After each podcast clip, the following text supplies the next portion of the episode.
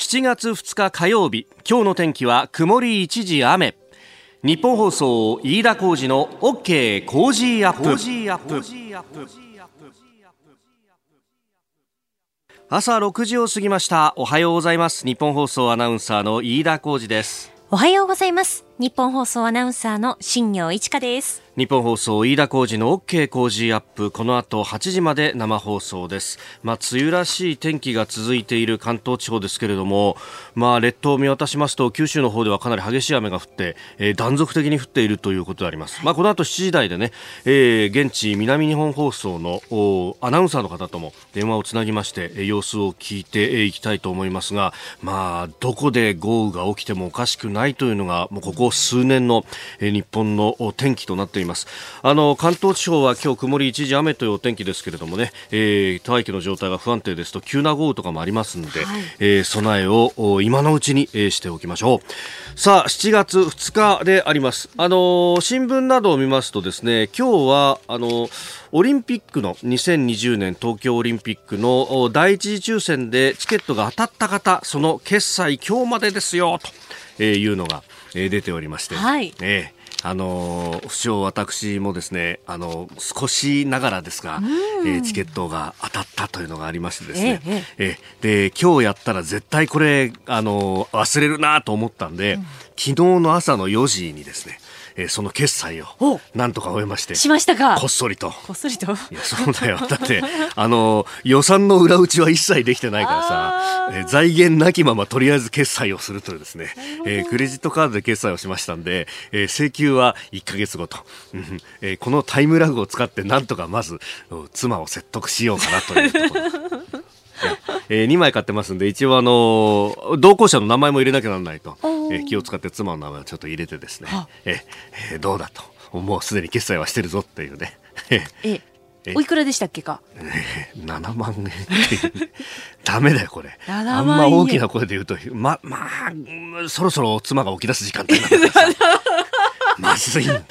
あんまり。私からしたら羨ましいんですよ飯田さん。すいません本当に。もう私は戦いの土俵にすら立ってなかったわけですから。そうだよな。いやいくら払わなきゃいけないんだよって言ってる人見ていいなって思ってますよぶん殴ってやろうかと思って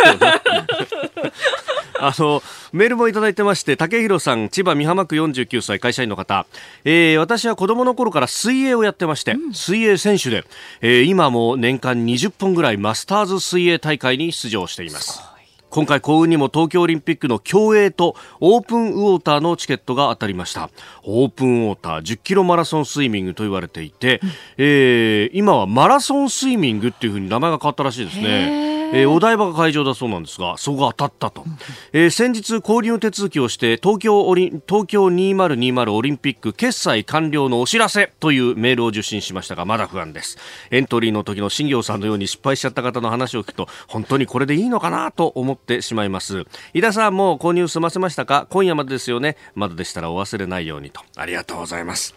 そうなんですよ。僕もすごく不安で、はいで確かにこの決済完了のお知らせというメールが来てたんで、あよかったよかった。えあの心配な方はですね、東京2020のこのサイトに行ってあのログインをし、マイチケットっていうところでですね、詳細が確認できると。はい、ええー、購入は済んでいるぞっていうのが出ますんで、そこに行くと。なるほど。そういや確かに、はい、なんかあのクレジットカードの番号とか入れるじゃない、うん、でその後なんかカード会社のだ今回だったらビザか、はい、ビザのページの方に飛んでであのネット決済のパスワードを入れてくださいみたいなサイトに行くのよ。はい。で、その後もう一回東京2020のページに戻ってくるんだけど、戻ってきたところにものすごい大きな字で、まだ決済は済んでいません。この後、購入確定のボタンを押しなさいっていうのが出てて、はあ、あいろいろ学んだんだなっていうのを いっぱいいたと思うんだよ。そうですよね。あのカートに残っていた事件っていうのはね。カート事件で。本当。あの、本当にもう経験者は語るじゃないですけれども、皆様本当に最後までしっかり確認をして、チケットご購入ください。まだ、あのー、第2希望というかね、はい、えー、次は先着順だということですけど、これもどうなるか分かんないですし、うん、また抽選になるかもしれないしね、えー、チケット購入のチャンスはいっぱいありますんで、ええー、諦めずに、えいろんなチケットがまだまだ出てきます。はい、はい、その通りです。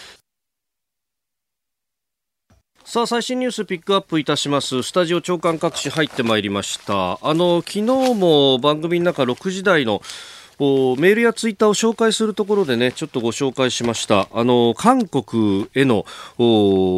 半導体の材料の輸出規制についてであります。これがですね、今日は長官一面トップというところが多く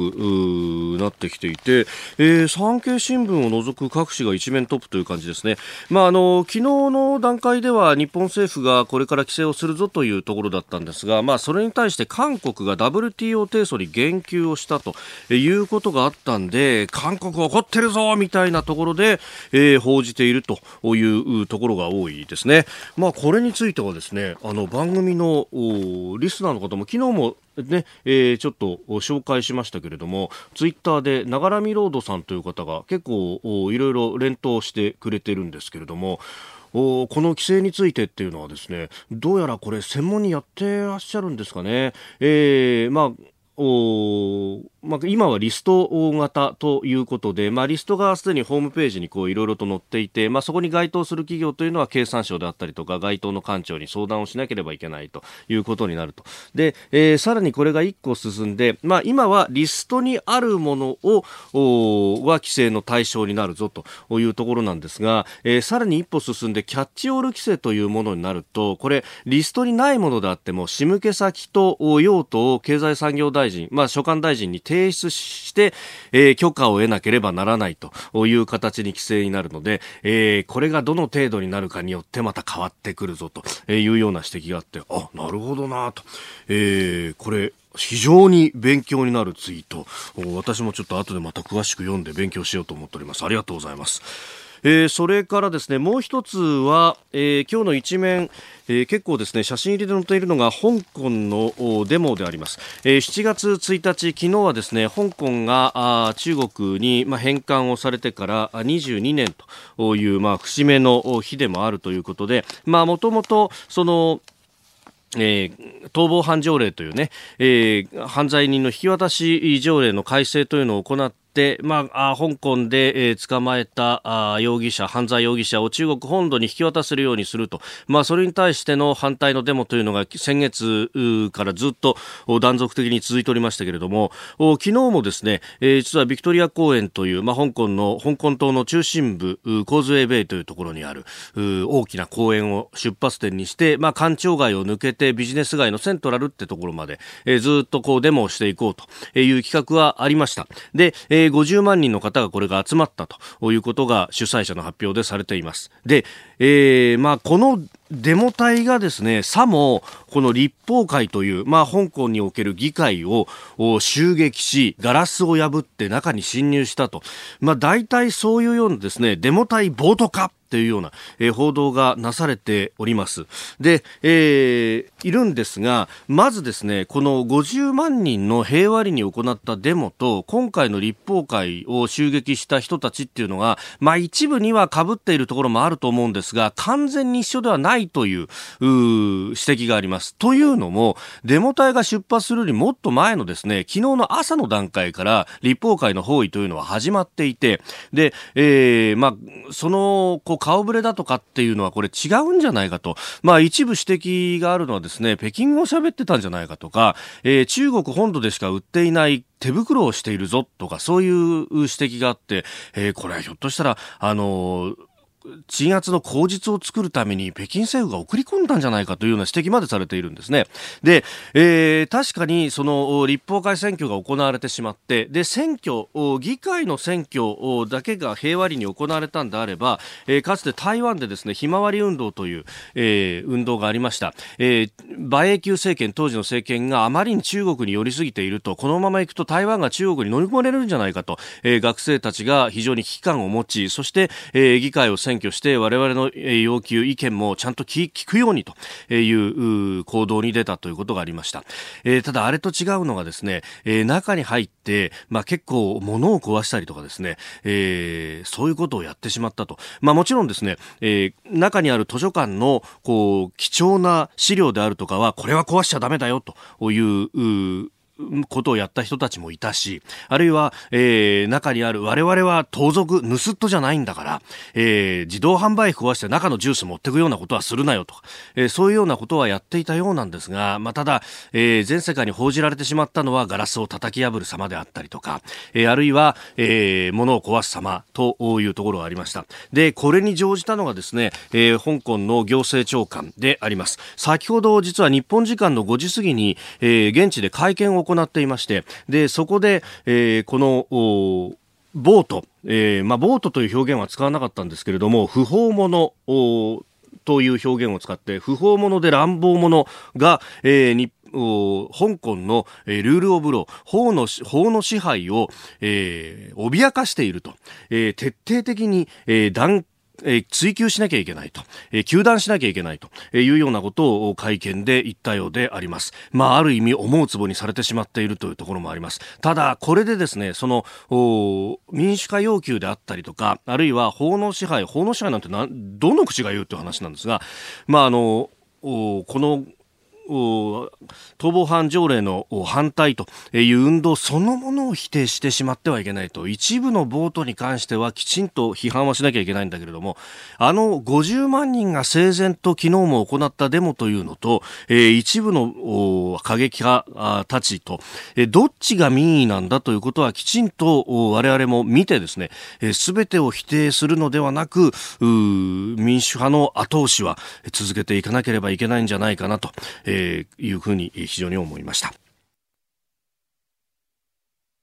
あなたの声を届けますリスナーズオピニオンです、えー、ニュースに対するご意見いろいろといただいてますね。あのやっぱり韓国への半導体の材料の輸出規制、えー、について、まあ、韓国側はね WTO に提訴を辞さないというようなことを言っているという。まあこれ C 台も取り上げますけどすでに結構いろんなご意見いただいてますね。あの大勢さんツイッターです。ちなみに経済産業省はパブリックコメントを募集していますが今日の長官どうなんでしょう？掲載されてるんですかね？と。まあこれははあんまり出てきてないような気がしますね。えー、包括輸出許可から個別輸出許可に切り替えるという、まあ、この報道についての話。まあ、あのー、実際にこれ関わってる皆さんはどうお考えですかっていうのをパブリックコメントで今、経済産業省のホームページで募集をかけているようですね。えー、まあ、これを7月1日だから昨日の段階でこれがね、えー、出てきているということであります。まあ、あの、ご興味ある方はね、これもご覧いただければばと思います。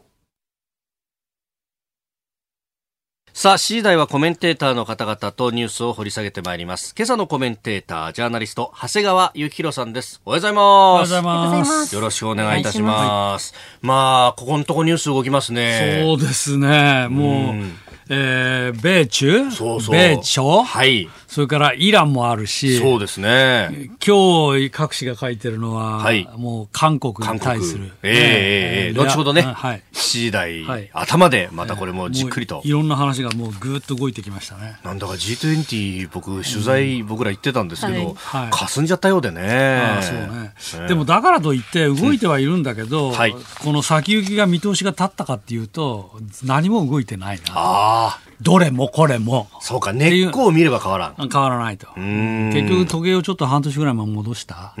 らいかな。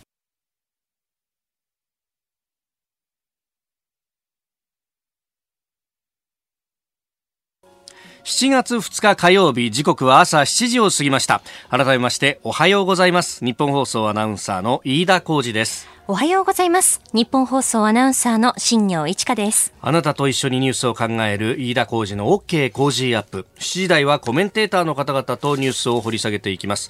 今朝のコメンテーター、ジャーナリスト、長谷川幸宏さんです。長谷川さん、おはようございます。おはようございます。よろしくお願いします。よろしくお願いします。はい、長谷川さんには番組エンディングまでお付き合いいただきます。はい、では、最初のニュース、こちらです。日本の輸出規制強化に対し韓国が WTO への提訴も検討韓国のソン・ユンも通商産業通商資源大臣は昨日日本が韓国へのスマートフォンなどの製造に必要な材料の輸出規制を強化することを発表したことを受け自由貿易の精神に反する経済報復措置だとし WTO 世界貿易機関への提訴などをの対応を検討することを明らかにしましたえー、今回の措置は韓国側の主張ですがいわゆる元徴用工訴訟をめぐる問題の経済的な報復措置だと反発をしているということです。うんまあ、これね、うん、あの長谷川さんは再三、前々から、はい、えー、こういうこともやれるぞというのを指摘されてまうん、あの自民党内でも当初からこの話出てきたけ出ていましたけど、はい。まあ、いきなりこっち、ここに来るっていうのが、ちょっと意外でしたね、もうもうちょっと前段の話、はい、例えば短期ビザの見直しとか、ああまあ、そういうところから来るんじゃないかな、つまりこれ、初めからね、この復興順の復活水素って、えー、もう。最後のなんていうのこの決め手っていうか、あのと見られてたんですよね。これをやると、はい、だってあの韓国の半導体産業、はい、大打撃なの間違いないので、だからこれはもう少し最後の方に取っておくんじゃないかなと思ってたんだけど、いきなりこれに来たっていうことは、まあこれは政権として、まあ、はっきり対峙していく韓国と、はい、っていうことが示されたなと思うのと、ええ、それから、まあ、これが出るとそのもうすでに言われてますけど SK ハイニックスあるいはサムスン電子、はい、これ大打撃ですよね、えー、作れなくなっちゃうう、ね、もうだからそういう止まっても全くおかしくない、はい。えー、となると今でさえ韓国経済落ち込んでいるのに、うん、さらにここに来てまた落ち込むという要因がもう一つ増えたなと思いますね。WTO の方は別にこれは、はい、あのホワイトト国の指定から外す、これ確かにこれまで例がないことは確かですけども、えー、でも、安全保障を理由にして、うん、えー、ホワイト国という輸出を、まあ、簡単にしやすくする、はい、仕組みから外すっていうのは別にあの WTO 協定違反でもなんでもないので、うん、まあ言われたところで、まあ、日本政府としては当然織り込み済みだと。思います。うん。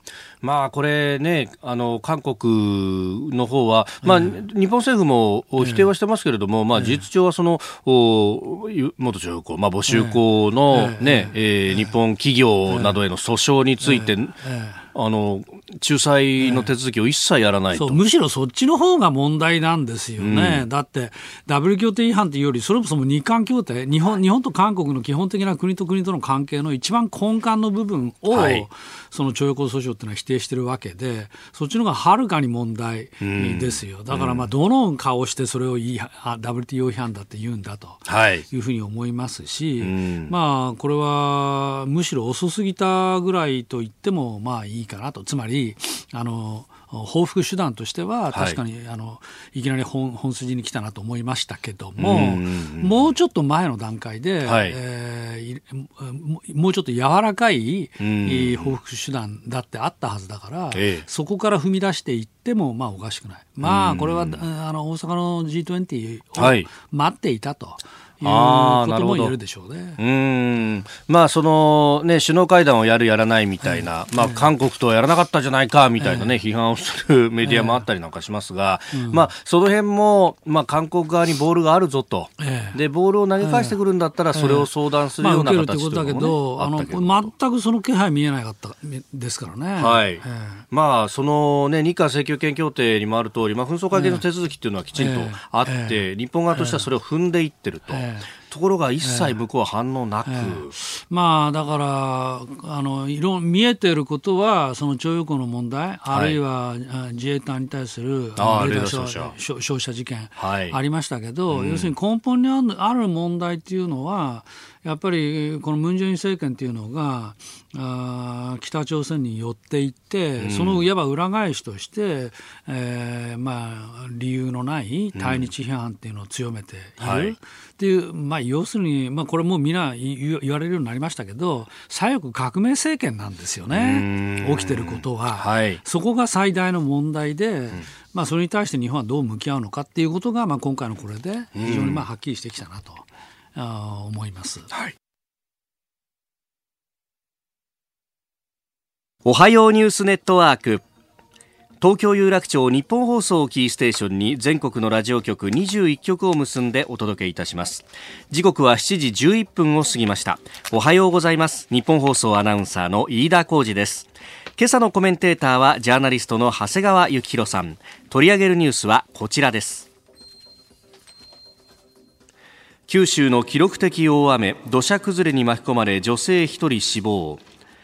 停滞する梅雨前線の影響で九州南部は昨日も激しい雨が降り続き鹿児島市では土砂崩れに巻き込まれた70代の女性が死亡しました。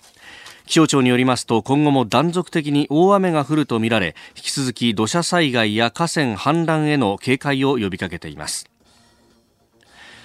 えー、それではこの時間は鹿児島の MBC 南日本放送の田辺礼吉アナウンサーに現地の様子を聞いていきたいと思います。田辺さんおはようございます。おはようございます。よろしくお願いいたします。よろしくお願いします。まず現地鹿児島今の状況いかがでしょうか？今はですね、あの、鹿児島市内は、あの、私どもの局舎のすぐ前を流れる甲月川という川があるんですが、はい、あの、もう水位は、もう平常通りという感じです。昨日は大変だったんですけれども、はい、はい、かなり水位上がったわけですね、昨日は。昨日はですね、あの、水位が道路の高さを超える状態で、もう濁流が流れていました。うん、道路の高さ超えるということは、一部浸水してしまうというようなこと浸水はまではいかないと。はい。これ、避難指示や避難勧告というのが相当出てますよね。そうですね。あの、今のところですね、避難勧告が出ているところが、鹿児島市の喜入地区を除く全域、それから日置市、吹上地区を除く日置市、西木串木野市、えー、の一部、それから姶良市の全域、霧島市の全域、こういったところに避難勧告が出ていまして、えー、それから避難準備、高齢者等避難開始も、えー、はい、広い範囲に出ています。うん。まあ、これ、相当雨は降り続いているという感じですか、ここ1週間そうなんです。降り続いている、あの私あの、もう40年アナウンサーやってますが、こんなに降り続いたのは初めての経験です。あそうですか、はい、あの今回の大雨では、先月28日の降り始めからの総雨量が、はい、平年の梅雨の時期の雨量に匹敵する地域も出ています。あもうそのぐらいに短期間でざーっと降ってるということですね。あの28日の降り始めから今日午前5時までの総雨量は、薩摩川内市で594ミリ、日置市で541ミリなど、いずれも平年の梅雨に降る雨の量に匹敵する雨量となっていて、まあ、各地で記録的な大雨となっています。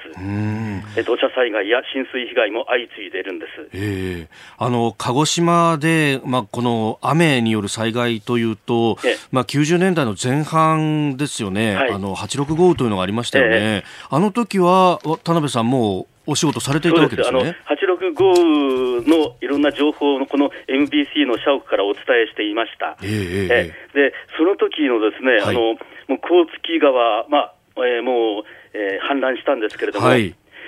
その時と同じぐらい、あのえー、MBC ラジオのスタッフ全員が口を揃えて言うんですが、はい、昨日のあの甲月川の濁流が流れる様子を見て、これ、86水害と同じだねって、みんなが危ないねって、みんなが口を揃えて言ってました。ああそうですか、はい、あの時はその目抜き通りであったりとか、も膝ぐらいまではもう水が来たりとか、川のようになってしまったというような話でしたよね。えー、でこの先っていうのは見通しはいかがですか？そうですね、あの明日明後日までまだまだ、あのー大雨、えー、激しい雨、非常に激しい雨が続くという気象台の情報も出ていますので、まだまだ、あの警戒が必要です。そうすると、今までで降った雨で緩んだ地盤というのが、またさらに雨が降るわけですもんね。そうですね、あのえー、大雨警報も広い範囲に出ていますし、中には土砂災害土砂災害警戒情報の出ているところもあります。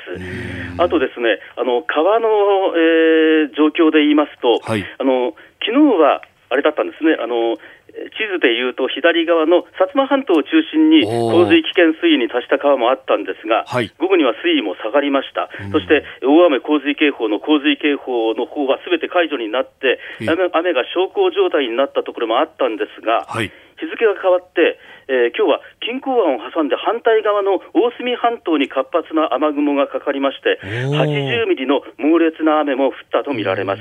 そして洪水警報も発表されました。そして、えー、現在は薩摩半島南部にも活発な雨雲がかかっていて、もう雨の小康状態というのは完全になくなりました。終わりました。田辺さん、他の九州の地区はどうですか、熊本とか鹿児島とか。まあ熊本、宮崎もやはりあの前線に近いということで、えー、警戒が必要ですね。はい。なるほど。あの、今後も取材気をつけて、えー、続けてください。田辺さんどうもありがとうございました。はい、ありがとうございました。えー、MBC 南日本放送田辺礼吉アナウンサーに現地の様子を聞きました。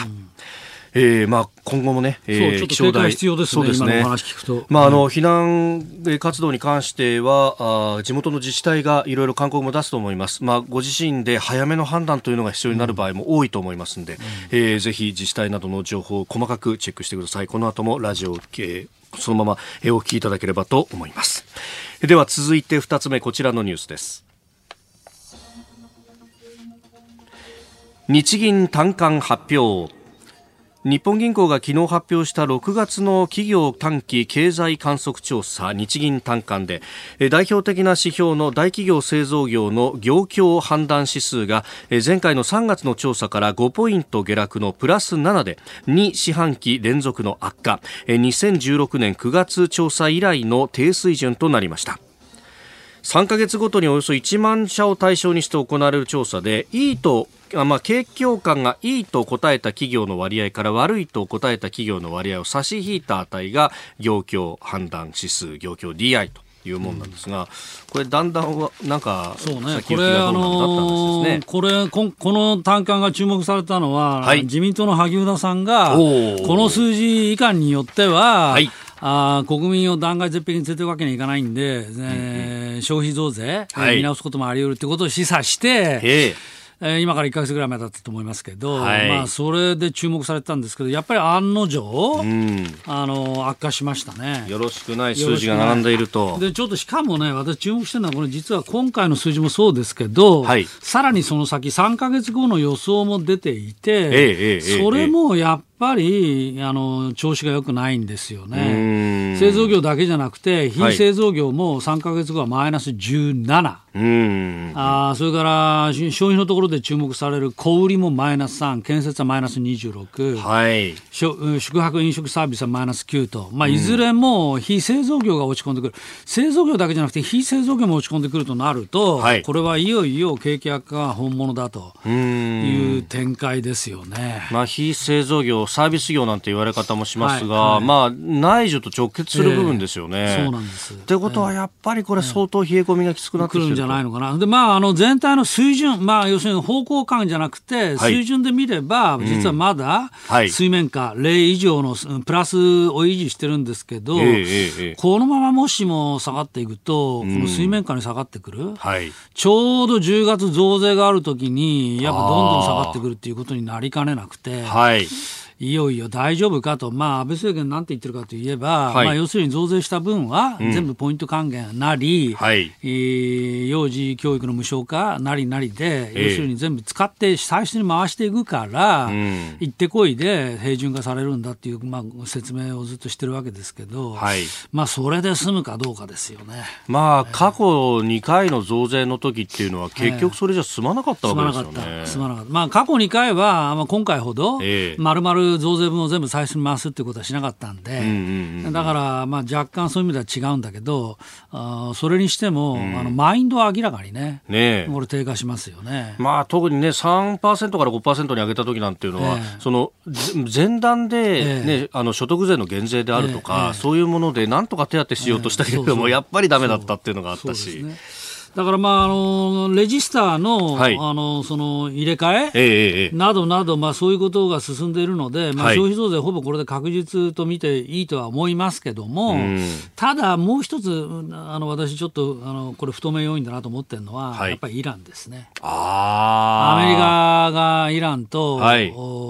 ば軍事攻撃に踏み切る、そしたらまあイラン攻撃してますけど、ホルムズ海峡を封鎖するって言ってるわけでしょ。そうですね。そうなったら日本経済はその70年代の石油ショックどころではない大騒ぎになるので、ええ、それがもし起きたら、その時にさらに増税、うん、えー、っていうことをもう一遍考え直すチャンスがあるかもしれないなと。あまあ、折しもその、イランのね、えー、核燃料、まあ、あ濃縮について、はい、核の濃縮について、はい、まあ、あの核合意での、水準を超えてきたという発表もしていますね。イランはかな、まあ、はっきり言ってかなりね、あの北朝鮮以上に対決姿勢ですよね、はい、まあ、金正恩は曲がりなりにもこのついこのトランプと会ったばっかりですけども、はい、イランはもうアメリカと話し合う必要なんか全くないと思、言ってるわけでしょ、これまで。だからそうだとすると、やっぱりアメリカとイランの緊張っていうのは、まあ、このところ G20 でちょっと影に隠れてましたけど、はい、またまたそこが盛り上がってくる可能性はありますね。うん。でまあ、一番そこが一番心配だな、実は。うん、まあ、調停役と言われるようなヨーロッパの国々であるとか、あるいは我が国も、総理行きましたけれども、まあ、流れというものができてしまうとなかなか難しいですね、うん、そうですよね。今朝のコメンテーター、ジャーナリスト、長谷川幸宏さんです。引き続きよろしくお願いします。はい、ます続いて、教えてニュースキーワードです。参議院選挙公約。全国知事会は昨日今月21日に行われる参議院選挙の与野党7党の参議院公約に参院選公約に対する評価を公表しましたえー、地方分権改革やインフラ整備持続可能な社会保障制度の確立など5月に知事会が提言した内容が公約に盛り込まれていたかどうかで判断されるものということだそうです。うんあのー、まあ、知事会は与党の方を、はい、まあ、高評価、えー、まあ、してるわけですけど、まあ、各党のその公約見ますと、はい、私やっぱり目引くのは、この最低賃金の話かなと最低賃金。思うんですよね、はい、立憲民主党は5年以内に最低賃金1300円、共産党は最低賃金1000円に引き上げて1500円を目指す、はい、社民党は最低賃金引き上げて1500円目指す、っていうことなんですけど、はい、最低賃金の問題って実はお隣のムン・ジェイン政権がすごく熱心にやってて、はい、2年間でまあ29%、まあ、ざっと3割アップして、これが理由で実は中小企業零細が、はいうんあの人を雇えなくなり倒産するなりあるいは雇用をカットしていくっていう動きが出てるわけですよ。はい、でそれをいわばそのまま言うあの、えー、いただいたのが、まあ、立憲なり共産なり社民の、まあ、最賃の話だなと、つまり、えー、お隣の韓国の教訓に全く学ばないんだなっていうふうに、まあ、見えますよね。1300円ってことはどのぐらいかというと、はい、18年で874円ですから、えー、まあ、何割アップになっちゃうの？これまあそうですよね、えー、で5年以内に、まあ、5割ぐらいアップになっちゃうって話でしょ、まあ、そうですね、えー、まあ、年間で100円ずつぐらい引き上げていかないと、1300円には至らないと考えるとそうです、ね,、ですよね、えー、だから、まあ、確かに最低賃金引き上げると一見いいように見えるけれども、実はやりすぎると、はい、むしろ失業率を拡大するんだということがお隣でまさにこれ経済学の教科書がそのまま実験したような話がムン・ジェイン政権で起きてるわけで、えそこのところに全く何も学んでないんだなというふうに、まあ、私には見えますね、まあ、そうですよね、年間で7、8%から10%ぐらい引き上げるってことになると、え今が現状2、3%ずつようやくって感じですよね、そうですねだかなりこれ、強引に引き上げていくそうだ普通の賃上げよりももっとその倍ぐらいの率で、まあ、ベア2%とかでひいひいってますからね、それを上げてるわけでしょ、うん、だからとなったら、その例えばコンビニだって人べらしようかと。はいまあ、そうですよね。簡単に言えばね。コストがかかってしまうから、むしろいる人たちをなんとか働かせて、それでこう回していこうっていうことになっちゃう。これ、ブラック企業へもまだ戻るってことになります、ね、ということですよね。まあ、そこが非常にまあ明確に出たな。まあ、それからもちろん消費税の問題ありますよ。はい、消費税はまあ上げる、えー、えー、それから野党は上げない。うん、ただ、まあ、上げるにしても、先ほど言いましたけど、全部歳出で、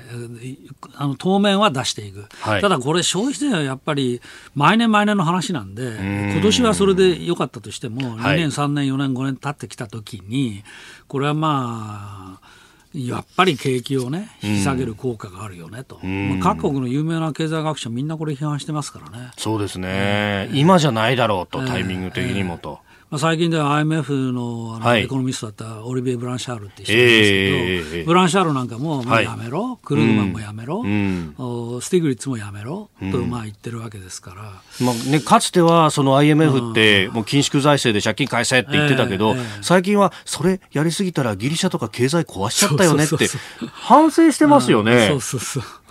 まあそれはあの IMF も世界銀行もそうですけど、はい、ずっとそれを言い過ぎて、えー、まあ、スティグリッツさんかが旗を振って、最初一辺倒ではよくないと。はいいう流れになりつつありますよね。世界中がね。なんで安倍総理ね、こんなに増税にこだわるのか、そこがもうちょっと私は腑に落ちないなと。これっていうのは、やっぱりそれぐらいその、財務省というところいや、それももちろんあるんだけど、そんな財務省がね、圧倒的に強いって、10年前の政権ともう全然違うので、10年前当時とか、はい、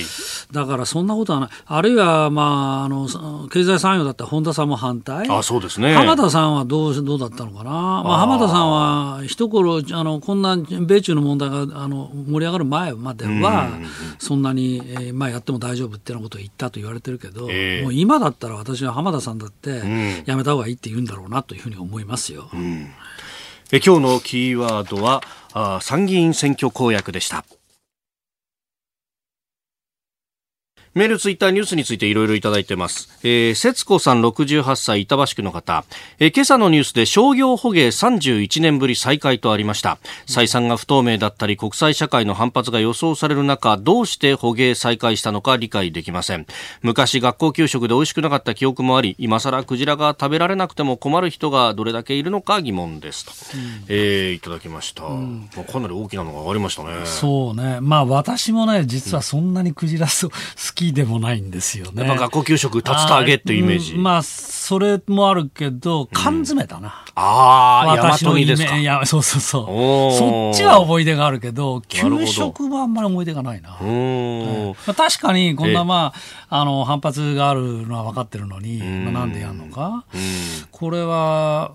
うん、まあ試験捕鯨じゃいけないの、調査捕鯨じゃいけないのかっていう、まあ、そういうことは確かに思います、ね、まあね、うん、まあ、ただ文化だっていうところであるとか、まあ、クジラ増えすぎたっていう話もね、一部にはあるんですけどね。あはいはいはいお送りしております日本放送飯田浩二の OK 工事アップ。お相手私日本放送アナウンサー飯田浩二と新業一華がお送りしています。今朝のコメンテーターはジャーナリストの長谷川幸宏さんです。長谷川さん引き続きよろしくお願いします。はい、よろしくお願いします。続いてはここだけニューススクープアップです。この時間最後のニュースをスクープアップ北朝鮮メディアが米朝首脳会談を歴史的出来事と報じる。先月30日軍事境界線のある反門店で行われた米朝首脳会談について北朝鮮メディアは昨日歴史的会談とした上で朝鮮半島の非核化に向け対話を再開することで合意したと伝えました。えー、韓国の中央日報は北朝鮮の金正恩委員長が G20 に招待されていないのに最大の受益者になったと報じております。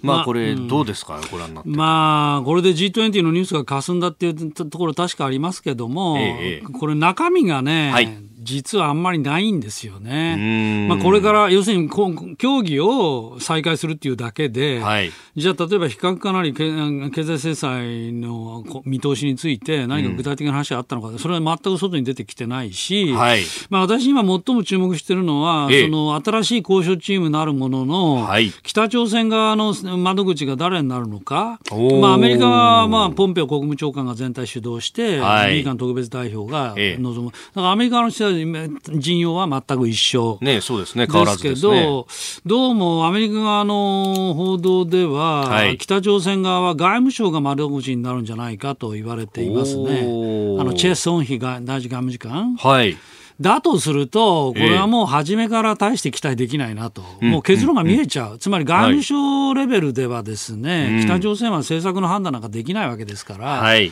だってこれまで誰がやってきたかっていう、一番盛り上がってた頃ホワイトハウスに乗り込んで、なんとかやりましょうよって言ったのは、キム・ヨンチョル。うん。はいえー、ナンバー2ですよね。そうですね。えー、が言ってきたわけで、うん、まあ、せめてナンバー2なり3なり、はい、外務省ではない政権っていうか、まあ、金正恩委員長に近いところ、はいが窓口になるんなら分かるんだけど、うん、そうじゃなく、まあ、ポンペオ、ビーガンコンビと、はい、まあ、外務次官の組み合わせとなると、これはもうおのずと、もうそんなレベルでは話が進まないよねと、実質的にと。えー、というふうにも見えますね、まあ、あの共産政権はどこもそうですが、その外務省と呼ばれるところ、外交部って名前がついてますけど、ただの政策のこう実施機関に過ぎないと、意思決定をしないということなんですね。その通り。その通りえーまあ、それが一つ、それからもう一つは、はい、まあ、日本がどう見るかですけど、はい、まあ、要するに、今日の今朝の東京新聞なんかもそうだけど、またまた蚊帳の外、安倍政権とというようなことを言われてますけど、はい、まあ、私に言わせればもう全くピンボケで、うん、そうではなく、つまり日本が一番あの重視している拉致問題についてだって、はい、実は米朝交渉が始まってくれないことには、はっきり言って全然進まない。つまり米朝交渉の出口で、まあ、仮にですよ、まあ、ない可能性が高いと思うけど、非核化をするなんて話になったら、当然、北朝鮮はじゃあ経済協力何くれんの、制裁緩和どうしてくれるの？と、この話になる、はい、で経済協力の時にはト、ランプ大統領、アメリカは出さないと言ってるわけだから、当然、日本ということになるわけですよね。はい、でその時に、まあ、日本は拉致問題解決しない限り、経済協力はしないよってことは、もう再三明らかにしてますし、えー、そのことをトランプ大統領は直接、金正恩にも告げたし、うん、それからついこの間は、あの習近平国家主席までが日本のポジションを、はい、お金正恩に伝えたと、うん、まあ、産経新聞報じてますよね。そうですね、えー、となるとね、はい、やっぱり米朝交渉が始まり、非核化の話がす、まあ、議論し、で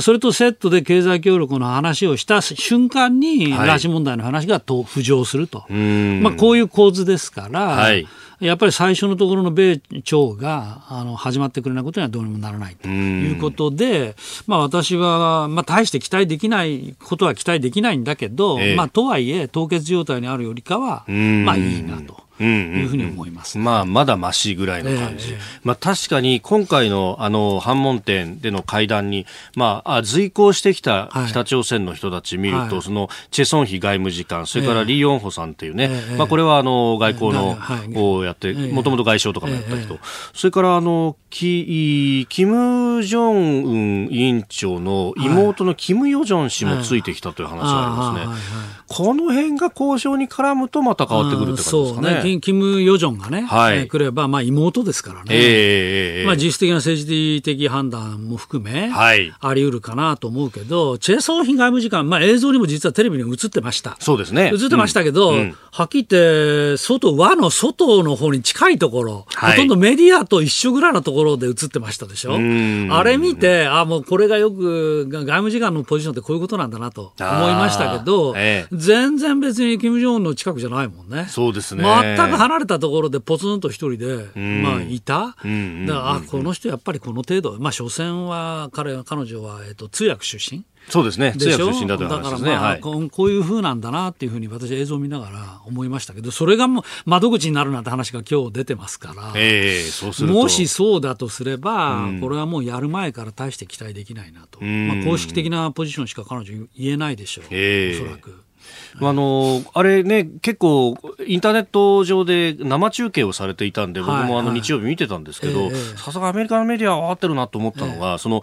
キム・ヨンチョル、あるいはその下であったキム・ヒョクチョルっていう、まあ、両方とも情報機関出身の人たちが、そもそもは取り回してたじゃないですか、ハノイ会談までは。で、えー、トランプ大統領に対して、彼らは今どうなってるんだっていうような聞き方をして、えー、失踪したのかみたいなことを聞いて、いや、私はそんなことないと思うと、彼らは生きているんだというふうにトランプ大統領も言っていて、これ、向こうとしてもカードとしてはそろそろ出してくるんですかね、そういうところね。あそうね、まあ、北朝鮮の中の権力関係がよくは分かりませんけど、まあ、いずれにしても外務省がそう高いポジションでないっていうことだけははっきりしてますよね。で、キム・ジョンウンの周辺にいたのも、はい、そういう情報系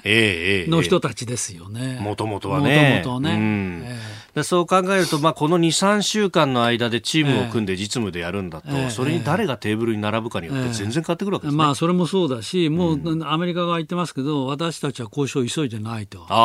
そうだとすると、一体これは何だったんだと、まあ、これは結局ね、はい、あの大統領選を狙睨んだ、はい、まあ、政治的パフォーマンス、うんうん、残念ながら、まあ、そうはそうとしか取れないなと、これは実は米中の話でもそうなんだけど、ど、はい、まあ、米中も協議再開ということになったじゃないですか。そうですね。米中、米朝両方ともよく似てて、はい、つまり協議を再開するっていうことだけが、うん、あまあ、クローズアップされ、はい、それは確かに政治的には何かプラスに見えますけども、うん、じゃあ具体的に再開した上で、その結末はどうなるのって言ったら、これは全然見えないと。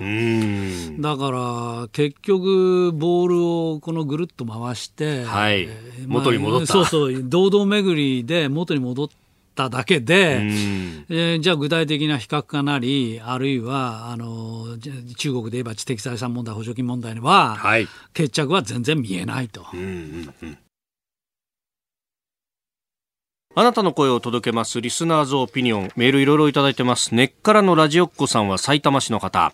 えー、今回の香港のデモについて、暴徒化、極めて不自然に感じます。中国当局と親中派の香港行政当局の自作自演なんじゃないかとも思います。逃亡犯条例の改正に向け本格的に動き出したと思えてなりませんと。うん、あのーはい、林鄭月が行政長官が、はい、早朝に会見をしてましたけれども、はい、まあ、あのこのボートに対しては、ええあ批判をしなければならないと、法の支配を脅かすものだというようなことを言ってまあ、映像を見てても、はい、ほとんどユニフォームみたいに黒い黒装束に、ね。はい、ヘルメットに白いマスク、っていうのが、まあ、何十人か、まあ、いて。うんえー、ということですから、まあ、相当あの組織だったグループが突っ込んだっていうふうにはまあ見えますね、はい、それが中国の差し金だったのかどうかは、はい、まあ、ちょっと分かりませんけど、まあ、当局にはこれで武力鎮圧する、はい、まあ、口実を与えたいよねと、えー、まあ、その後の続報がまだ入ってきてないようなので、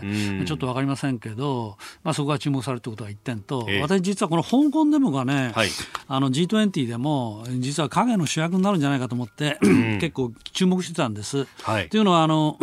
ポンペオ国務長官が、大統領があの米中首脳会談で取り上げるっていうふうに言ってましたよね。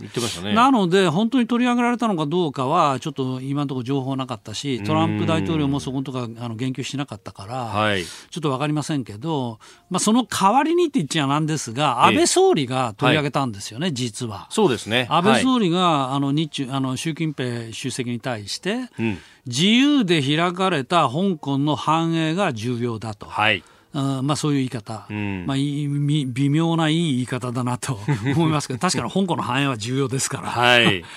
で、えー、取り上げた。で、もしもトランプ大統領がそれを取り上げれたとすれば、うん、これは米中のあの対決が、はい、まあ、新たな次元に入ったと言ってもいいかなと。というのは、香港が象徴しているのは、やっぱり自由と民主主義と人権、はい、この3つですから。だから単なる金儲けの貿易の金儲けの話だけじゃないところにまで、ええ、まあ、アメリカはあのレベルを上げたっていうふうに言えるので、実はだからそういう意味では、この香港の問題とはずっと注目してます。